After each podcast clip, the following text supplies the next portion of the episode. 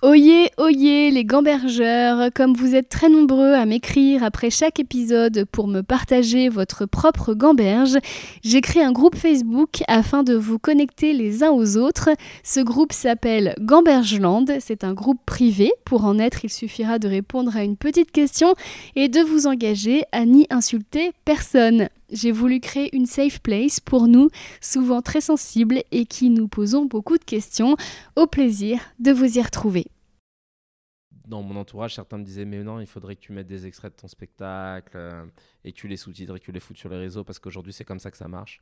Et moi, je déteste en fait qu'on me dise de faire ça parce que c'est comme ça que ça marche. Je, suis encore un peu peut-être vieux dans ma tête de cette époque où euh, je pars du principe que si ça doit marcher, ça marchera parce que c'est bien. Bonjour à tous et bienvenue dans Gamberge, le podcast où l'on aborde tous les aspects de la vie créative avec ceux qui en parlent le mieux. Je m'appelle Christine Bérou, je suis autrice, humoriste et surtout j'adore me poser un milliard de questions. Ici, j'essaye d'apporter un éclairage sur des problématiques que j'ai rencontrées tout au long de ma carrière et dont j'aurais aimé trouver les solutions ou en tout cas des pistes dans un podcast comme celui-ci. Aujourd'hui, je reçois quelqu'un qui faisait des vidéos avant même que tout le monde fasse des vidéos, Kevin Razi. Humoriste, auteur, comédien, producteur, nous avons débuté ensemble en 2007 et avons énormément collaboré, notamment au Jamel Comedy Club et au studio Bagel. C'est donc dire que je le connais bien comme je connais sa sagesse et son intelligence émotionnelle. Et si j'ai souhaité avoir avec lui cet échange, c'était à la base pour parler de nos métiers qui ont énormément changé en presque 17 ans. Mais c'est une toute autre thématique qui nous a finalement inspiré au fil de la conversation. Doit-on vraiment dire Amen au Dieu algorithme? Il y a 15 ans, faire des vidéos, c'était rare et original. On ne parlait pas encore d'influenceurs ou de créateurs de contenu. Poster des vidéos était marginal et courageux, autant parce que c'était avancé dans l'inconnu que parce que techniquement c'était une véritable galère, sans parler des aspects juridiques et par exemple de protection des droits qui n'existaient tout simplement pas, sans parler du cyberharcèlement qui à l'époque n'était pas du tout vu comme un problème grave, mais comme un petit dommage collatéral depuis, nous avons vu un système se créer avec ses lois, ses règles, ses rémunérations, ses hashtags, ses partenariats et ses tendances du vlog au ACMR. Moi, mon petit plaisir, quand ma fille est couchée, c'est de prendre mon petit paquet de gâteaux et de scroller TikTok une bonne demi-heure. Plaisir intense que de voir défiler sous mes doigts les contes du château de Versailles, de la chaîne Arte ou encore celui de mon maître à penser Robert Greene, qui du haut de ses 64 ans n'a pas raté le coche TikTok, loin de là. Dire que cette habitude, maintenant bien ancrée, était inimaginable il y a encore dix ans. Je ne sais pas vous, mais moi, je ne m'imaginais pas qu'il serait possible de mettre un écran de si grande qualité d'image dans sa poche et d'avoir accès à autant de contenu inspirant. Ça, c'est pour l'aspect merveilleux. Passons maintenant à l'aspect préoccupant. S'il y a autant de contenu, c'est que tout le monde aujourd'hui crée ou est tenté de créer du contenu. L'algorithme me propose souvent les comptes de personnes qui tous les jours racontent leur journée dans un vlog, personnes qui, qu'elles fassent des choses extraordinaires ou pas, font de leur vie une narration, un rendez-vous, une saga. Devenir le personnage d'une vie romantisée que l'on montre à tout le monde est devenu un hobby à part entière. Je ne juge pas, souvent c'est charmant, c'est frais, c'est dynamique et sympa à regarder, et forcément plus j'en regarde, plus l'algorithme m'en propose et me permet de prendre conscience de l'ampleur du phénomène. Tenter sa chance comme influenceur est devenu quelque chose de très commun, notamment chez les étudiants qui se disent Oh, c'est rigolo à faire, pourquoi pas moi? Je me rappelle en 1998, et oui ça pique, être allé voir le Truman Show au cinéma. J'avais adoré tout en me disant mais quel enfer d'avoir sur soi une caméra toujours braquée. J'étais loin de m'imaginer que 25 ans plus tard, non seulement nous aurions tous une caméra braquée sur nous, mais qu'en plus cette caméra ce serait la nôtre. J'étais également loin de penser que cette caméra serait dans un téléphone, mais ça c'est un autre débat. Je ne juge d'autant pas ces apprentis influenceurs que j'ai également joué à ça cet été parce que j'avais une salle de spectacle à remplir. J'ai donc pris conseil auprès d'amis ayant plusieurs centaines de milliers de followers et tous étaient unanimes. Christine, tu dois être régulière, poster tous les jours ou presque pour te faire remarquer de l'algorithme. Alors moi je suis très scolaire et j'ai vraiment joué le jeu. Résultat, ça ne m'a pas toujours amusé, ça m'a même fatiguée. Sur une trentaine de vidéos, il y en a une qui a énormément buzzé sur Instagram, mais qui n'a pas du tout marché sur TikTok, comme quoi, oui, j'ai gagné quelques milliers de followers, ça et là, en un été, mais est-ce que ça m'a vraiment rempli ma salle? Ben non, pas du tout. Et au bout du compte, je me suis sentie assez sale d'obéir à cette entité aveugle que l'on appelle l'algorithme et dont le but principal est de placer de la pub dans le cerveau des gens. Il y a un an et demi, j'avais dû assister à une réunion avec les personnes qui s'occupent des réseaux sociaux sur Teva, la chaîne pour laquelle je travaille, et j'en étais sortie un peu déprimée. On nous y avait expliqué euh, comment être le plus efficace possible pour créer le plus d'engagement, et je me rappelle m'être dit mais c'est pas ça mon métier, tout en réalisant que si je ne voulais pas vieillir aigri et conne, je n'avais pas le choix.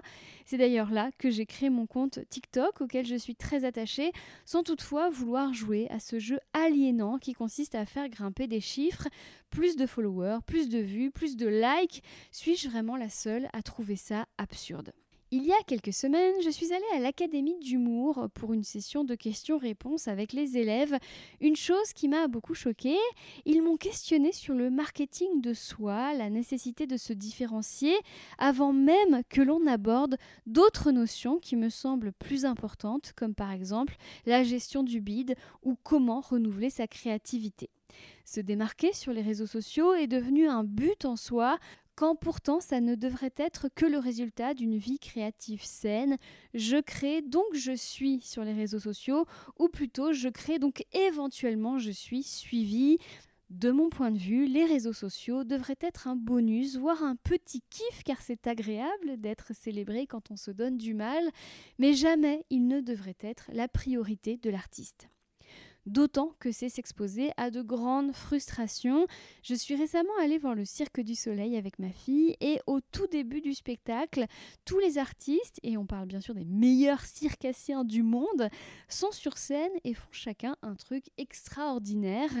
Eh bien, résultat, on ne sait plus où regarder. Chacun d'entre eux pourrait avoir le golden buzzer de la France a un incroyable talent, mais tous sont noyés dans une masse de talents qui leur enlève tout aura individuel. Eh bien, pour moi, c'est devenu ça, les réseaux sociaux. À ceci près qu'au Cirque du Soleil, chaque artiste finit par avoir son moment bien à lui au fil du spectacle. Alors, vouloir ajouter ma vidéo aux milliards de vidéos déjà existantes, n'est-ce pas un peu de la présomptueuse folie? Est-ce qu'un compromis est possible? Peut-on se passer de ces plateformes quand on a quelque chose à vendre ou à montrer au monde? Comment prendre le meilleur en mettant de côté le pire? Et si je fais juste des trucs qui m'amusent au moment où ça m'amuse, est-ce que ça peut prendre quand même? Enfin, cette normalité avec laquelle les gens dont je fais partie se montrent tout le temps, partagent leur journée et leurs vacances officiellement parce que c'est sympa, officieusement on le sait pour nourrir un besoin de validation sociale que nous avons depuis la nuit des temps, est-elle anodine ou préoccupante? On parle de ça entre autres avec Kevin Razi. Bon épisode. Bonjour Kevin Razi. Bonjour Christine Bérou. Merci de m'accueillir. Euh, alors on est où d'ailleurs? Parce qu'en fait on est dans une... Improbable hein Ouais ouais. C'est... On, est dans la salle commune de mon immeuble. En fait cet immeuble il est co-géré par euh, quatre familles, donc, euh, dont la mienne. Et on a une salle commune qu'ils ont créée quand... Parce qu'en fait cet immeuble a été créé sur plan. par un architecte et c'était un habitat co-géré. Alors à l'époque, les gens s'étaient retrouvés sur le Minitel. cherche quelqu'un pour faire habitat co-géré. Et puis, ben, nous, on a racheté un appart qui est au-dessus euh, et euh, on fait partie de, maintenant de la cogestion. Et là, c'est une salle commune qu'on peut réserver quand on veut. Ah, c'est génial. gratuitement. Tu... Alors, il y a plein de réunions, genre euh, Europe Écologie Les Verts, machin, tous les trucs associatifs, des expos aussi, parce qu'ils font de la peinture. Là, ce que tu vois, c'est sur les murs, c'est Sylvie qui a fait ça d'ailleurs. Très Sylvie qui bien. habite au rez-de-chaussée. Et donc voilà, euh, et on a un petit jardin commun aussi. Ah, super. Mais ça pourrait trop être un sitcom. c'est vrai en tu sais, l'espace co-géré avec, avec Sylvie qui fait la peinture et Europe Écologie qui boucle la salle. Et puis, euh, vrai. manque de bol, euh, il y a la Renaissance qui a booké aussi. Ah oui, putain, j'ai déjà un coup, épisode. Bah, J'ai déjà- déjà, Je suis déjà en train d'écrire l'épisode. non, mais alors, bah, c'est très bien pour faire le lien avec nous, puisque Ouais. nous, on a beaucoup, beaucoup travaillé ensemble. totalement. Alors, les gens te connaissent, euh, mais je sais pas, parce que moi, je te connais. En fait, quand j'ai commencé à travailler avec toi, je, je connaissais pas ton travail. Donc, moi, je te connais euh, en tant que personne, Ouais. mais les gens, ils te connaissent d'où? Parce que tu es énormément suivi sur les réseaux sociaux. Ouais, euh, les- je pense que moi j'ai commencé par la scène, j'avais 19 ans, euh, donc ça remonte maintenant, j'en ai 35. Mais, euh, mais c'est, si tu veux, je pense que je crois que j'ai commencé à faire des vidéos en 2008 parce que je me suis rendu compte que ça pouvait me permettre de ramener des gens euh, dans ma salle. Sachant qu'en 2008, personne ne faisait des vidéos. Non, non, ouais, j'ai commencé vraiment à cette époque avec Tariq Sedak, avec qui on écrivait des trucs. On faisait une vidéo par an, c'était vraiment euh, donc première vidéo 2008. Mais pour 2009. l'algorithme, c'était déjà énorme. bah c'est ça. Oh là là, il faut une vidéo par an, suivons-les. Et, surtout qu'à l'époque, tu faisais une vidéo, il n'y avait pas 600 vidéos par jour qui sortaient de buzz, de machin, parce que souvent les gens te disent T'as vu la vidéo qui buzz en ce moment? Il y en a 15. Donc, euh, et à l'époque, quand tu faisais une vidéo qui marchait un petit peu, tu étais repris dans Entrevue, dans Direct 8, tu sais, plein de trucs, et LCI et tout. Et je me suis dit Tiens, j'ai pas d'attaché de presse, c'est bien, ça bypass un peu le truc. Et, euh, et donc, c'est pour ça qu'il y en a qui m'ont beaucoup connu sur les réseaux, mais moi, à la base, c'est vraiment la scène. Quoi. Tu vois, j'ai commencé au Café Théâtre Populaire, là, dans le 20 e le Renitas. Il y avait Arsène qui jouait à l'époque. Guillaume Meurice, je me rappelle très Ah, bien. elle ah oui, c'est vrai. Mais il oui. est habillé en mort. Je Ouais, crois, ouais, ouais. Euh, donc euh, Nadia Rose. Ouais. Euh, donc j'ai commencé là-bas moi. D'accord. Et sachez que déjà en 2008, il y avait très peu de gens qui faisaient de la scène. Bah ouais. Et en fait, on était très gâtés, on se rendait pas compte. euh, On pouvait tourner tous les comédie clubs de Paris avec le même sketch pendant deux ans. Personne n'y voyait que du feu. On a été très gâtés à cette Bah, époque. il n'y en avait pas mille des comédie clubs en même temps, tu me diras. Mais je me rappelle qu'on s'était, nous on avait déjà joué sur une péniche. Il y avait Baptiste Le Caplin, Kian, euh, Kéron. euh. Et c'est là que tu te rends compte que, et à cette époque-là, tu vois, on était tous là. Bon bah voilà, on essaie d'en vivre, euh, on se démerde comme on peut, mais c'est fou quoi, tu vois. Et tu as fait partie aussi bah, du Pranzo, où il y avait des... Ouais. des... Un, un peu moins, mais c'est vrai que j'ai joué deux trois fois. Alors le Pranzo, pour euh, nos auditeurs, en fait, c'était une scène ouverte où des Ouais. fois, le soir, tu pouvais avoir, bah, comme tu dis, Kian Kojandi, Baptiste Le Caplin, Gaspard Bérangère, Proust, Bérangère Krief, euh, enfin, toutes les grosses têtes Kev d'affiche. Adams. Kev Adams, qui a fait ses premières scènes là-bas. J'étais au premier spectacle de Kev Adams, moi. Ah Ouais. Et en fait, il faut savoir qu'il y avait euh, donc il y avait tous ces cette tête d'affiche qu'on vient de vous citer et six personnes dans la salle. c'était ça, mais c'était ça quoi. Et nous, on était hyper contents parce qu'on jouait contre une pizza, je me rappelle. Enfin, oui. c'était et, et- et on a eu de la chance parce qu'on a fait partie de cette génération qui a eu de la place. Ouais. Et maintenant, on bosse tous et à part quelques-uns qui ont, ont bifurqué, mais Ouais, mais c'est vrai que globalement, on a, on a eu cette chance. Et euh, on n'était pas bridé aussi par euh, le côté plateau. Tu sais, euh, aujourd'hui, comme il y en a beaucoup, il y a. hum, j'ai l'impression, quand je vois souvent certains humoristes, tu sais, qu'on, qui, qui jouent à l'humoriste. Euh, donc, dans la posture, je vais mettre mon.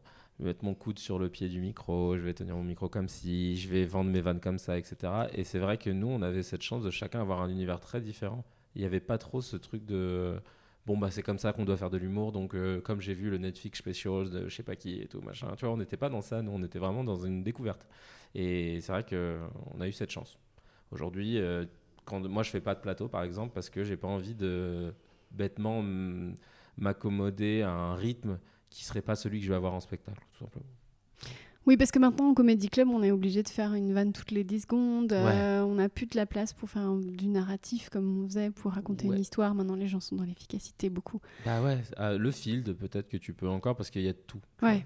mais euh, les gens attendent un peu de tu vois de rire de rythme c'est un peu chiant si tu veux faire du storytelling. C'est vrai qu'on a vu, toi et moi, le métier considérablement changer. Ouais. Euh, bah, là, on a commencé tous les deux en 2007, 2008, euh, en 17 ans. Voilà, c'est le coup de vieux. oh là là, le coup de vieux qu'on se prend devant les tableaux de Sylvie dans ta salle commune. Euh, et, et donc, moi, ce qui m'intéresse avec ton parcours et ce qui pourrait intéresser les auditeurs, c'est comment ça t'est venu, en fait, de, bah, de faire cette première vidéo et d'être, euh, malgré toi, visionnaire. euh, vi-. J'ai mélangé deux mots, j'ai fait, je voulais dire vis- Visionnaire. vis- visionnaire et pionnier. Euh, donc, vis- vis- pio- pio- pionnière. Euh, Qu'est-ce qui. Ouais, parce qu'on décide pas d'être pionnier, visionnaire. On- À un moment donné, on fait un truc parce qu'on a. on- ça. on- sort de nous. Est-ce que tu peux nous, nous raconter comment ça t'est venu, ta toute première vidéo? Ben, c'était une, c'était une parodie du clip de Justice Dance. Tu te rappelles avec les t-shirts le groupe Justice avait sorti leur premier single et ils avaient dans le clip des t-shirts qui, qui, étaient animés.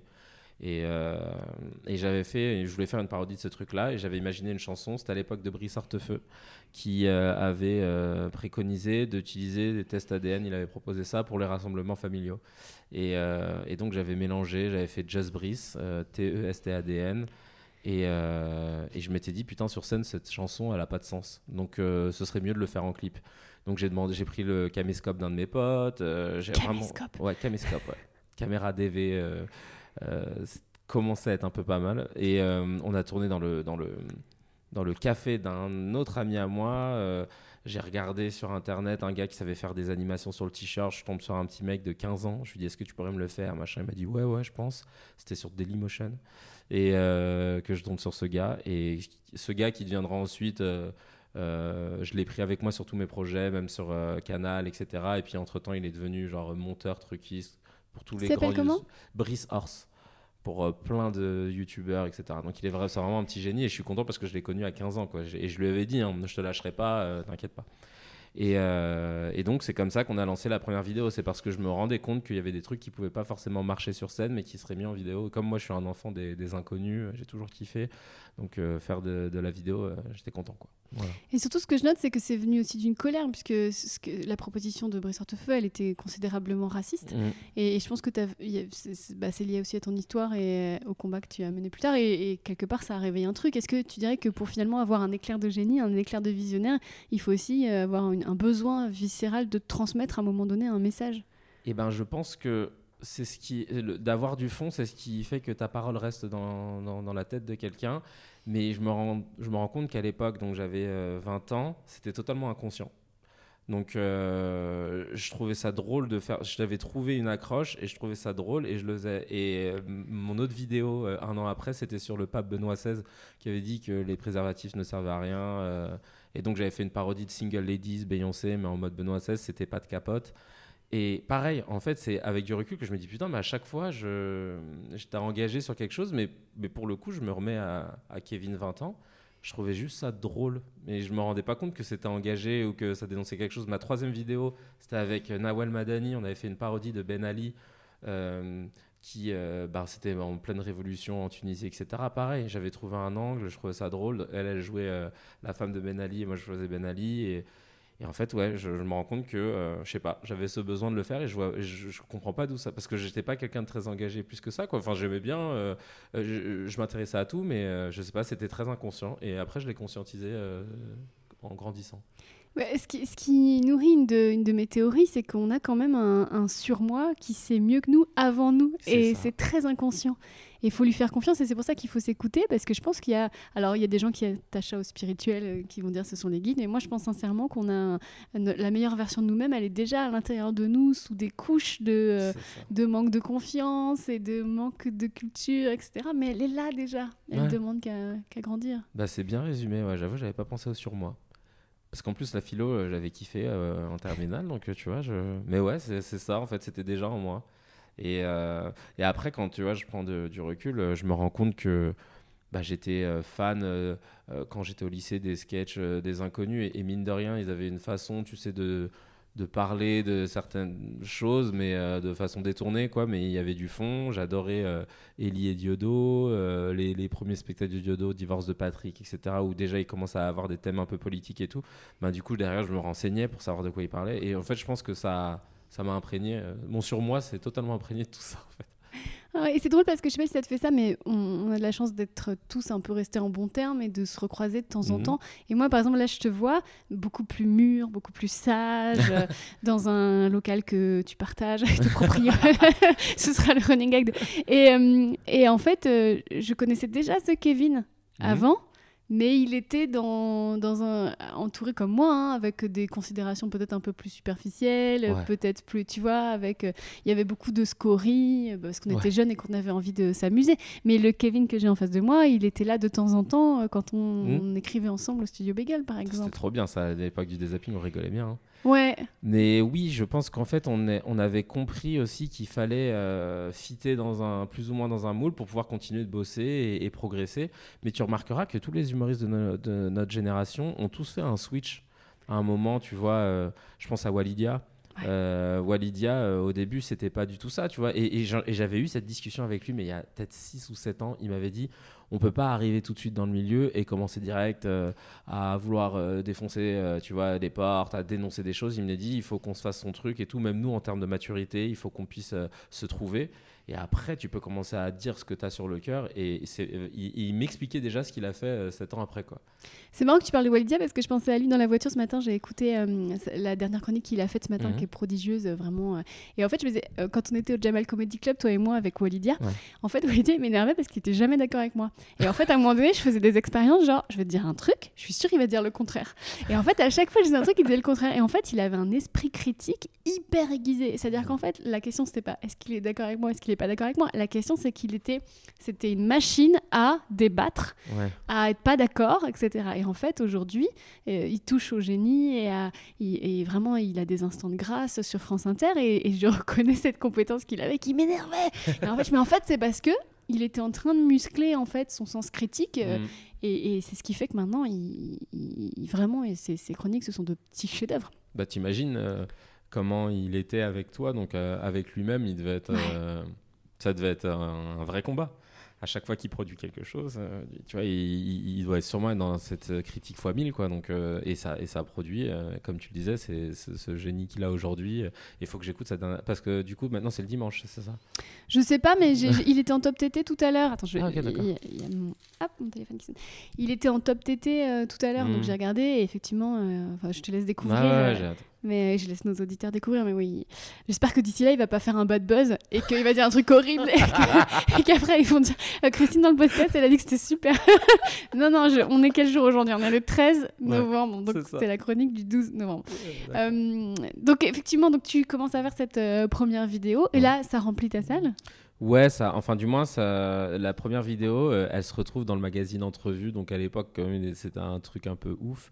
Euh, avant qu'il y ait Internet et la presse People, euh, entrevue, c'était quelque chose. Et sur LCI aussi, je crois que c'est passé.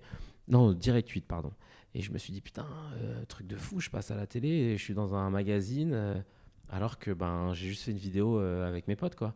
Et c'est là que j'ai compris, j'ai compris qu'il y avait un business model, entre guillemets, tiens, tu peux faire venir du monde quand t'as pas de prod. Voilà, c'est ce que je me suis dit. Donc je me suis dit, bah tiens, je vais essayer de faire des vidéos. Mais j'en ai fait vraiment une par an. Et à chaque fois, j'essayais de trouver la bonne euh, vidéo. Euh, euh, ça venait assez spontanément, en vérité. Je voulais pas me forcer. Et, jusqu'à. J'avais fait une parodie de Section d'Assaut en 2010 qui a vraiment explosé. Et après, en 2011, la parodie de Bref, version antillaise, elle fait Bref. Ouais, c'est ça. et, et, donc là, vraiment, ça, ça a vraiment fait gonfler ma notoriété sur le digital. Voilà. Et euh, déjà, il faut, replacer les choses dans leur contexte parce que je me mets à la place de l'auditeur qui a moins de 30 ans mm. et qui se rend pas compte en fait de ce que tu es en train de me raconter. Parce qu'en 2009, on ne pouvait pas faire carrière si on n'avait pas de producteur. C'était indispensable de passer dans un média traditionnel, radio, télé, parce qu'on pouvait pas. Il n'y avait même pas de vidéo avec le téléphone. Enfin, c'était bah impossible. C'était, tu parles de caméscope, si on voulait faire une vidéo, les ordinateurs n'étaient même pas assez puissants pour euh, accueillir deux trois vidéos dans le disque dur. Enfin, non, mais c'est vrai. On, tu viens de là quand même. Les montages étaient une galère. ah ouais ouais. Et en fait, euh, à l'époque, on se doute pas qu'on va bénéficier du confort qu'on a aujourd'hui. Donc toi, quand tu t'engages là-dedans, tu te dis ça sera galère tout le temps. Et voilà, tu t'es pas visionnaire au point de voir TikTok déjà. Ah non non non, pas du tout. donc c'est quand même très courageux. Donc euh, vraiment, de, donc, bravo pour ça. Et, et ensuite, effectivement, tu vois que ça prend et, et, et puis donc ça ça, grossit. Et donc, on voit apparaître en parallèle cette communauté, euh, donc les premiers influenceurs, les premiers youtubeurs. Moi, je suis complètement passée à côté. Pour preuve, c'est que quand j'ai rejoint le pôle auteur du studio Bagel, mmh. avec, donc il y avait toi, il y avait, euh, non, il y avait toi, tu faisais des interventions, je sais plus. Si, si, je faisais Si, partie. mais tu faisais partie du pôle ouais, auteur. mais oui, parce que j'ai des souvenirs avec J'étais toi. dans Pôle auteur et j'étais dans les, les talents aussi. Oui, parce que euh, j'ai des souvenirs de toi de tableau Véleda. Parce Ah que bah tu sais, oui, oui, on que, était- euh, C'était avec Monsieur Poulpe qui était notre directeur Ouais, d'écriture et tous les jours on se mettait devant le tableau Véleda. On disait alors on doit faire tout. 45 sketchs. Et en fait, quand, on- quand je suis arrivée, il y avait donc il y avait toi.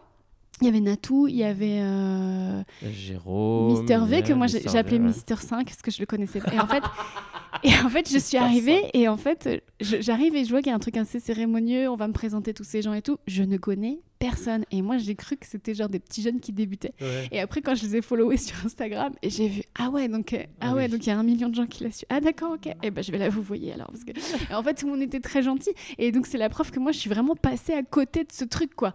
J'étais à la ramasse totale alors que vous vous étiez déjà mais euh, à à fond quoi à la pointe. Bah euh, ouais, c'est vrai que moi je me suis retrouvé. À la base, Jérôme m'avait appelé pour faire partie du studio Bégal. Je devais faire une apparition dans le sketch de lancement. Il m'a dit il y aura un collectif, voilà. On s'était déjà croisés, on avait fait des vidéos ensemble. Euh, il me dit il y aura Greg Guillotin. Ah bah ouais, c'est mon pote et tout, j'adore. Il y aura Mister V. Ah bah oui, je le connais très bien. Euh, euh, on est déjà en contact. Il y aura Kemar. Ah bah trop bien, Kemar aussi. Et en fait, à la fin, ils m'ont dit bah tu voudrais pas faire partie aussi du, du studio et qu'on le monte ensemble. Et j'ai dit bah vas-y go. Donc on a fait les rendez-vous. Les premières réunions, on les a faites dans mon bureau à l'époque. Et, euh, et puis après voilà quoi, ça a commencé. Il y avait déjà Poulpe, euh, Davy aussi, Maurier. Et, euh, et c'est vrai que bah, j'ai- moi j'ai toujours eu un pied sur, dans, dans les deux mondes, tu vois. J'étais un peu, un peu tout seul d'ailleurs sur ce truc-là, parce qu'après les youtubeurs ont commencé à faire de la scène et inversement. mais je pensais pas que. Donc j'ai pas eu la même notoriété qu'eux parce que j'étais pas à fond sur YouTube, parce que j'avais aussi les spectacles, etc. C'est ce qui m'importait. Tu regrettes ça? Bah, non, enfin, avec du recul, moi, je me rends compte que je regrette aucun de, mes choix, qui soient bons ou mauvais, tu vois. Parce que sinon, euh, j'en serais pas là, euh, enfin, je serais pas qui je suis aujourd'hui. Mais euh, c'est vrai qu'à l'époque, j'aurais un petit peu plus forcé sur les vidéos.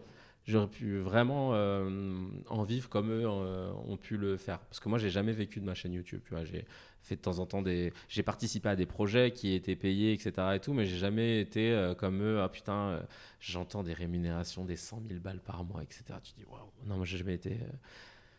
Bah, c'est clair que ça t'offre une certaine indépendance, mais moi, c'était la scène avant tout. hein. La, vidéo, c'était complémentaire, quoi. Peut-être qu'il aurait fallu que je me positionne, mais j'avais pas envie. Ouais, mais je dis tout le temps, euh, faire des vidéos en 2009, c'était comme acheter des bitcoins en 2014, quoi. Exactement. C'est le même investissement. Parce qu'aujourd'hui, on est, ils sont noyés euh, dans la masse et je pense que ça va être euh, de pire en pire. Ouais. Hier, je faisais une scène en anglais. Il y avait un, un New-Yorkais qui était là qui m'a dit qu'à New York, il y a 20 000 stand-uppers. Donc, on en est à payer pour jouer. Euh, alors que tu vois, aujourd'hui, à Paris, on est quand même. euh, On est bien lotis. on hein. est très très très bien lotis. Euh, moi, en 2009, je faisais toutes les scènes de Paris parce que j'étais la seule fille pratiquement. Et donc, en fait, je pense que New York annonce le futur Paris. Je pense euh, il, 20 000. il- il ne peut pas en être autrement. Ouais, c'est la moitié de Saint-Nazaire, j'ai calculé. C'est dingue. Ouais. Bah, c'est flippant, ouais. C'est tellement accessible que. Ah, je sais pas. Fait, peut-être qu'il y a des gens aussi, tu sais, qui, parce qu'ils sont drôles sur les réseaux, on les chauffe à fond à, monter sur scène, alors que c'est deux tafs différents, quoi. Parce que pareil, il y a des gens qui sont bons sur scène et sur les réseaux, c'est pas. C'est une, c'est une grammaire différente et. euh, Bon, là, on a trouvé le compromis en mettant des extraits de son, enfin, d'interaction avec le public, sous-titrant et en mettant. Bah, Redon Bougueraba, il a, il a ramassé euh, avec ça et maintenant, il y en a beaucoup qui essayent de le faire. Je dis qu'ils essayent parce que parfois, c'est. euh, Moi, tu vois, j'ai jamais été fan de l'impro avec le public et euh, je sais en faire comme toi, tu vois, s'il y a quelqu'un qui parle, etc., on sait, mais on, on s'est jamais dit que c'était du génie. On, a nos béquilles et on sait que ça fait partie de notre job. Et puis t'en as parfois. Je regardais une vidéo, ça m'a fait tellement rire. Un humoriste qui, qui posait des questions. Il faut avoir une certaine empathie, tu vois, un peu un capital sympathie. Il faut qu'il faut qu'il y ait un truc avec le public pour que ça se passe. Et puis là, tu vois, il posait des questions au public et c'était trop drôle. Franchement, ça aurait pu être un sketch. Il voulait deviner les réponses et il- c'était tout le temps à côté. Il fait J'imagine que vous êtes en couple? Non? Ok. Toi, t'as une tête, ça se voit que tu viens du 9-3. Du 9-1 Ah, d'accord. Et, et vraiment, ça a été ça pendant le temps. Et il a retiré la vidéo d'ailleurs. Je te montré, mais je trouvais ça trop drôle. Mais ce que tu dis, ça illustre bien euh, un peu le problème de ce phénomène. C'est-à-dire qu'en fait, il y a les vrais, entre guillemets, c'est-à-dire que les gens qui ont ça dans le sang, euh, Mm. euh, ce que j'appelle beaucoup dans ce podcast l'idiosyncrasie, c'est-à-dire, tu sais, où tu nais avec des dispositions et, et un destin et, et une envie de faire des choses. Et puis, il y a ceux qui regardent ça de loin en disant Oh, ça a l'air bien, je vais essayer. et en fait, je pense qu'ils sont un pourcentage assez élevé de notre population quand même. hein. et, et on les voit sur scène. Et, et euh, comment tu le vis, toi? Quel regard tu portes sur ces, sur ces gens-là? Bah en fait, euh, alors qu'il le fasse, c'est pas trop. euh, ça m'importe peu. Ce qui m'embête, c'est l'impact que ça a sur moi derrière quand, bah, quand j'ai commencé mon nouveau spectacle, là, le rodage en fin avril, et que dans mon entourage, certains me disaient mais non, il faudrait que tu mettes des extraits de ton spectacle et que tu les sous-titres et que tu les foutes sur les réseaux parce qu'aujourd'hui c'est comme ça que ça marche. Et moi, je déteste en fait qu'on me dise de faire ça parce que c'est comme ça que ça marche. Je, suis encore un peu peut-être vieux dans ma tête de cette époque où euh, je pars du principe que si ça doit marcher, ça marchera parce que c'est bien, parce que c'est super bien et que les gens vont en parler. Et moi, je vais beaucoup au théâtre. Genre vraiment, euh, je dois avoir peut-être 5 ou 6 spectacles par, euh, par mois, voire un peu plus. Euh, je suis en mode Christelle Graillot à l'époque euh, de Canal, tu vois. Genre vraiment voir que ce soit au théâtre. euh, Alors Christelle Graillot, c'était une personne Ah qui travaillait à Canal+, qui euh, s'occupait du développement des jeunes talents, Ouais, et qui, et- était, qui allait voir tous les spectacles. Mais vraiment tous les spectacles. Et elle a pu, enfin, on lui doit Louise Bourgoin, Charlotte Le- Lebon, Kian aussi, je crois. bref. Et, et c'est vrai que moi, je vais beaucoup voir, je vais tout voir, hein, que ce soit de la comédie musicale, du stand-up, du seul en scène, des pièces de théâtre. Et ce qui me fascine avec le théâtre, c'est que euh, ben, les gars remplissent et je veux dire sur Instagram ils ont 400 followers quoi. Donc c'est même pas ça. Ils ont un public ils arrivent à, à faire circuler le mot et, et je me dis qu'on n'est pas forcément obligé de passer par les réseaux et, et se entre guillemets se travestir euh, dans le sens où euh, si t'as pas envie de faire des vidéos et des, isoler des passages de son spectacle tu dois avoir le droit de pas avoir envie quoi. Et moi ça me saoulait d'avoir cette pression de bah non c'est comme ça que ça se passe. Donc j'ai fait le choix de faire un spectacle qui s'appelle Fallait être là et parce qu'il y aura pas d'extrait de ce spectacle. Après bon c'est un un parti pris hein, mais on verra bien Donc est-ce, que- est-ce que tu dirais que finalement, euh, ces croyances maintenant qu'on a, euh, qu'il faut avoir plein de followers, Ouais. qu'il faut faire une vidéo par jour, euh, c'est une illusion, qu'en fait on peut s'en sortir vraiment sans... Et, et quand je parle de ça, je dis pas... les gens qui nous écoutent sont pas forcément hu- humoristes, mais j'imagine que les gens qui nous écoutent, qui sont infographistes, qui sont architectes, quoi d'autre, ils ont forcément des injonctions dans leur métier qui changent. Est-ce que tu penses que ces injonctions sont une illusion et sont fondées sur rien? Bah, en fait, elles sont fondées sur euh, une réalité, mais c'est la première euh, couche. Disons que effectivement, quand tu as plus de followers, en première instance, tout est plus simple. Euh, parce que tu as des gens qui vont pas gratter plus loin. Ah ben, comme tu as euh, 300 000 followers, c'est bon, ça veut dire que tu es connu, donc on peut faire, donc, donc on peut te faire confiance. Et, et- moi, ce qui me fait de la peine, c'est quand on me présente quelqu'un et qu'on me dit, tu connais pas, euh, je sais pas moi, un tel Non? Bah, il, euh, je lui dis, il fait quoi? Bah, il a, euh, il a un million hein, sur TikTok. Et c'est ça en fait la description. Alors que moi, si tu me dis, tu connais pas Christine Béraud, tu me dis, ah bah ouais, c'est une humoriste. Elle fait ci, elle fait ça. Et là, en fait, on te donne une stat. J'ai 8817 sur TikTok. Voilà. C'est bien déjà. mais, mais donc, en fait, je pense que ça, c'est la première couche. Et que en vérité, euh, j'ose espérer qu'après, il y a la seconde où on se dit, non, on aimerait quand même quelque chose de qualitatif. Et on se rend compte que les followers ne nous l'apportent pas. Mais il faut y aller. hein. Euh, Je te dis ça parce que, par exemple, aujourd'hui, j'ai des potes qui bossent dans des agences de com et, et qui me disent, nous, euh, tu, nous, tu viens avec un profil qui a un million de followers pour qu'on puisse placer un produit d'un de nos clients. Si on fait nos petits calculs et qu'on voit qu'en fait, euh, euh, la personne, quand elle parle de quelque chose, il n'y a pas un engagement très fort, ça ne nous intéresse pas. On préfère aller voir quelqu'un qui a 10 000 followers. Mais bah, en revanche, quand euh, la personne poste quelque chose, il y a 500 commentaires, les gens sont engagés. Ah bah je vais l'acheter moi aussi, j'adore, machin. Et donc je me dis, je, je crois qu'on n'est pas obligé de subir ce diktat du follower, même si c'est très dur en première instance, parce que in fine, euh, c'est vraiment la, la- je, je crois encore, peut-être que je suis un peu utopiste, mais que la, la- la qualité primera, tu vois, que le travail et la qualité de ce que tu proposes euh, euh, pourra permettre de- de- d'évoluer, quoi. Mais l'agence dont tu me parles, c'est forcément des gens bien puisque ce sont des amis à toi, mais euh, il y a énormément de gens qui ont maintenant le syndrome de l'objet qui brille Ouais. et qui vont Ah, bien, voir. euh, alors, je dois cette, euh, cette notion à une, une, podcasteuse québécoise qui s'appelle Geneviève Gauvin. D'accord. Euh, et c'est elle qui a mis le mot là-dessus. Euh, donc, oui, ce, syndrome de l'objet qui brille et qui, du coup, vont voir, oh mon Dieu, un million de followers, un partenariat, oh, des goodies, oh, des cadeaux gratuits. Et il y a vraiment une communauté qui ne marche qu'à ça et qui ne, qui ne fonctionne qu'avec ça, en fait. Ouais, c'est mm. ça. Et, et, malheureusement, ça nous fait un peu de mal au début. Après, nous, on a réussi à un peu avoir notre public avant ça, mais c'est surtout de le préserver parce qu'en fait, c'est l'algorithme. Les algorithmes sur les réseaux, c'est vraiment un truc de bâtard. Parce que nous, on était plutôt de l'école, euh, on travaille bien un truc et on le montre quand on l'a bien bossé.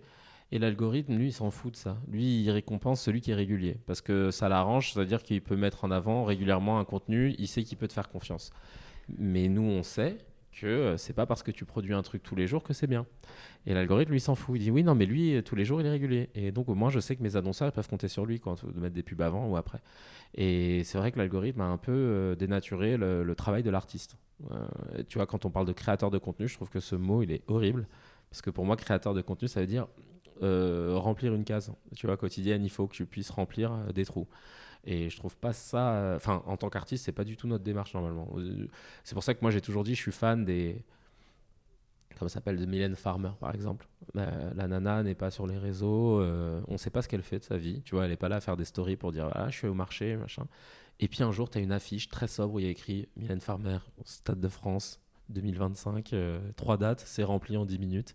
Et je me dis, putain, ça c'est ah, le Graal pour moi. C'est ce côté, euh, j'ai pas besoin de brasser de l'air pour exister parce que mon travail parle pour moi. Et je trouve ça ouf. Euh, j'aimerais bien pouvoir euh, m'affranchir d'une présence sur les réseaux sociaux où, euh, où je, suis obligé de montrer que je fais des trucs pour que les gens. Parce que moi, il y a plein de gens, tu sais, quand je poste pas, qui me disent Ah putain, tu fais quoi en ce moment et tout? Tu dis Putain, ça fait chier. bah, je travaille en fait, mais. Hmm. Je vois trois choses dans tout ce que tu viens de me dire. Alors, je vais essayer de pas les oublier au fur et à mesure où je te les mhm. soumets. Déjà, première chose, c'était pas la première personne à me parler de l'algorithme comme si c'était une personne. Et tu vois, on dit bientôt les machines vont nous remplacer. J'ai l'impression qu'elles nous remplacent déjà parce que l'algorithme, c'est le dieu des réseaux sociaux et on se prosterne tous devant lui, on fait tout comme il veut, tout comme il dit, puisque notre, il nous fait croire que notre survie professionnelle dépend de lui et uniquement de lui. Est-ce que c'est pas un peu flippant? Bah, totalement. Euh, je suis d'accord. C'est flippant et on devrait euh, s'en affranchir. Et il y en a qui arrivent, mais ce serait bien qu'on soit plus nombreux à à, passer ce message pour pas qu'on soit dans cette urgence de devoir poster pour plaire à monsieur l'algorithme. Ouais, et deuxième notion, c'est, tu me dis euh, cette notion de créateur de contenu qui est complètement antinomique avec euh, le statut même euh, d'artiste. parce que déjà, maintenant, il faut qu'on se dise les choses. Pour créer quelque chose de qualité, il faut du temps.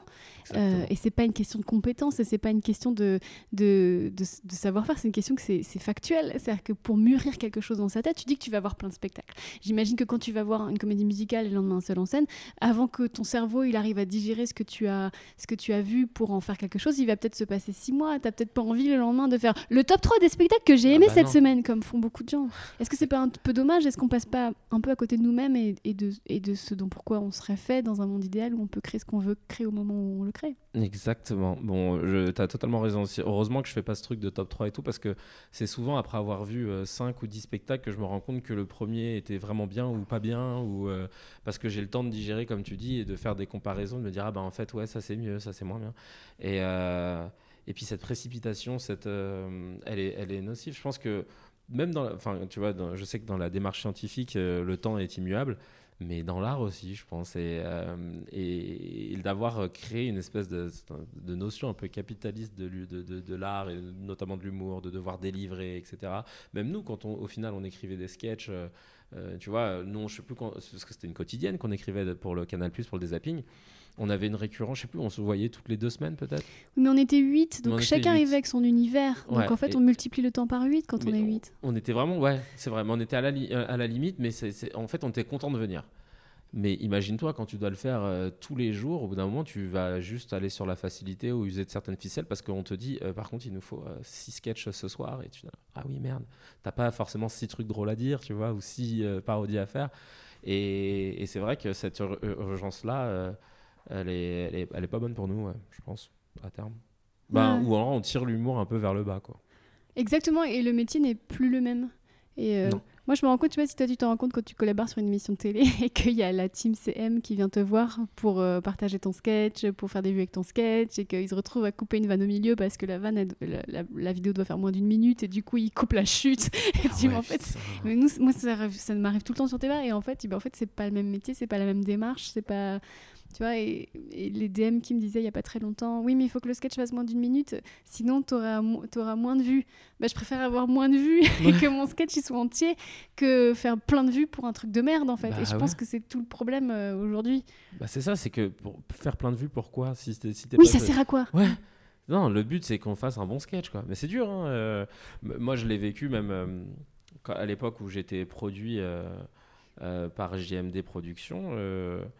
Jean-Marc Dumonté, très bon invité de podcast il y a un mois et demi dans Gamberge, Ah, il était invité. Ouais. Ah, trop bien. qui m'a dit je ne suis pas là pour me faire des amis. Ah bah. Et donc, tu as été produit par lui, tu nous confirmes? Ah bah oui, il est pas là pour se faire des amis, c'est vrai. Et non, bah, je te dis ça parce que euh, moi, j'avais signé un contrat de 4 ans qui s'est arrêté au bout de 6 mois et parce que euh, ça marchait pas assez. Euh, en termes d'entrée, etc. Il me dit voilà, ça marche pas assez et tout, donc on va arrêter le contrat. Et j'avais une discussion avec Fari, comme il était toujours d'ailleurs produit par euh, Jean-Marc.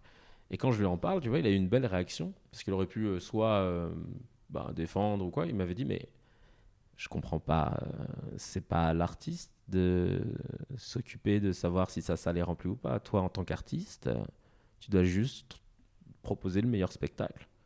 Le remplissage, après, ça, c'est leur boulot et ça se fera après, quoi. Et je m'étais dit, putain, c'est. C'est Farid qui t'avait dit Ouais. ça. Hmm.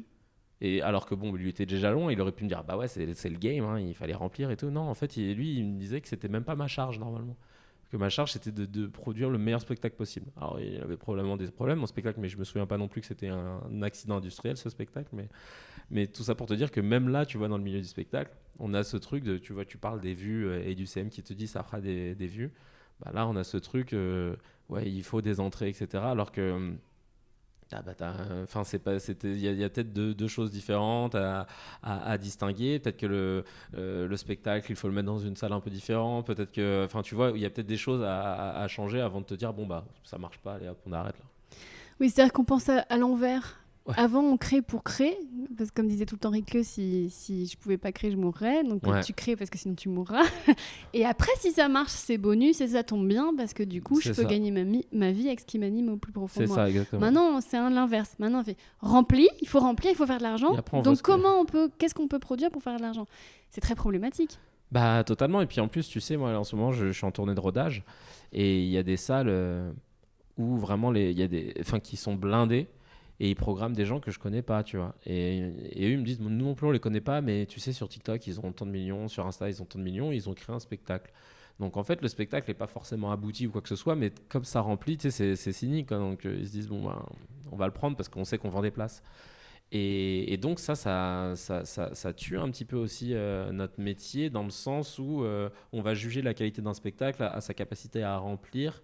Sauf que là, c'est pas comme il y a 15 ans où quand tu remplissais, c'est parce que le bouche à oreille était imparable.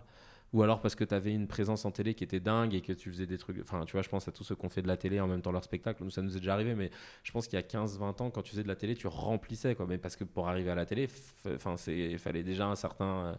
Il fallait que tu sois parmi les meilleurs, entre guillemets. Et, euh, et, c'est vrai que ben, ça, ça, ça, biaise un peu les cartes. On ne sait plus si un spectacle qui est bon, c'est un spectacle qui est, qui est sold out ou si c'est euh, parce, que, euh, euh, parce que le spectacle est vraiment bon. Ouais, au final, à la fin, c'est le spectateur qui, qui paye les pots cassés et qui se nourrit d'une nourriture qui est pas si bonne finalement euh, et qui, Ouais, qui lui-même euh, va pas mûrir artistiquement et va être moins inspiré parce qu'il va être face à un spectacle de quelqu'un qui certes a un million sur TikTok mais n'a pas euh, l'expérience que ouais, voilà, c'est ce que je me dis. ouais. de quelqu'un qui avait un message à, à transmettre. Et enfin, le troisième, euh, troisième chose qui ressortait, c'est que, tu sais, euh, le, le philosophe Robert Greene, un philosophe américain que j'aime beaucoup et qui dit en fait, si vous voulez être aimé, il faut être discret. Et c'est ce que tu disais avec euh, Mhm. Mylène Farmer. Et en fait, nous, on nous donne plus la possibilité d'être discret. L'algorithme, il veut pas qu'on soit Non. discret. Du coup, les gens n'ont plus non plus la possibilité de projeter sur nous des choses qui feraient envie qu'ils auraient envie d'en voir plus, etc. Ouais. Mm. Euh, la dernière fois, j'avais fait un rendez-vous avec euh, ma pote, justement, euh, qui est dans une agence et tout. Et, euh, elle me disait Tiens, regarde le PDF que j'ai reçu de la part de, je pense que c'était d'Insta. Il te disait Bah voilà, il faut faire. euh, tant de stories par jour, tant de posts par semaine, il faut au moins avoir un live avec ses abonnés, utiliser tel truc. Bon, ça date, hein, ça se trouve, les standards ont changé depuis. En fait, tu te dis, ok, c'est cool, j'ai la technique pour pouvoir faire péter mon compte Insta, mais est-ce que j'ai envie de donner tout ça, quoi? Qu'est-ce que je donne Et, et c'est là que tu te rends compte que tu es obligé de montrer. Il y a un moment où tu es obligé de montrer ton quotidien, tu es obligé de montrer. Tu vois, par exemple, j'aime pas filmer chez moi, tu vois, j'aime pas montrer où j'habite, etc. Mais si tu veux rentrer dans, dans, ce rythme-là, bah, au bout d'un moment, tu es obligé. Tu es obligé de filmer ben, les gens avec qui tu vis, ou du moins on les entend, etc. Alors que moi, je suis plutôt du genre à pas trop montrer ma vie privée.